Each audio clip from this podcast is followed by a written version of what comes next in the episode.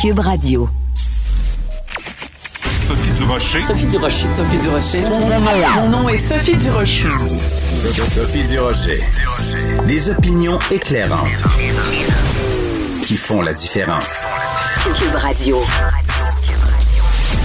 Bonjour tout le monde, bon mardi. Vous vous souvenez quand Joe Biden, nouveau président des États-Unis, a été inauguré, il y avait cette jeune poétesse noire Amanda Gorman qui est venue livrer un, texte absolument superbe. Ce texte do, doit être traduit évidemment dans plein de langues. Et là, on apprend qu'aux Pays-Bas, euh, c'est une, une jeune femme blanche qui devait traduire euh, sa poésie et euh, ça a soulevé un tollé. Il y a des gens qui ont dit ben non, il y a juste une noire qui peut traduire un texte écrit par une femme noire, on est vraiment rendu là. On est rendu que on regarde la race d'un traducteur pour un texte.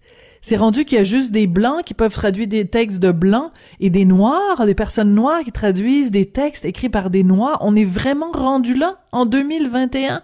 Quand j'ai vu ça, j'ai poussé un grand désespéré. Ben voyons donc. Sophie Durocher. Tout ce que vous venez d'entendre est déjà disponible en balado sur l'application ou en ligne au cube.radio.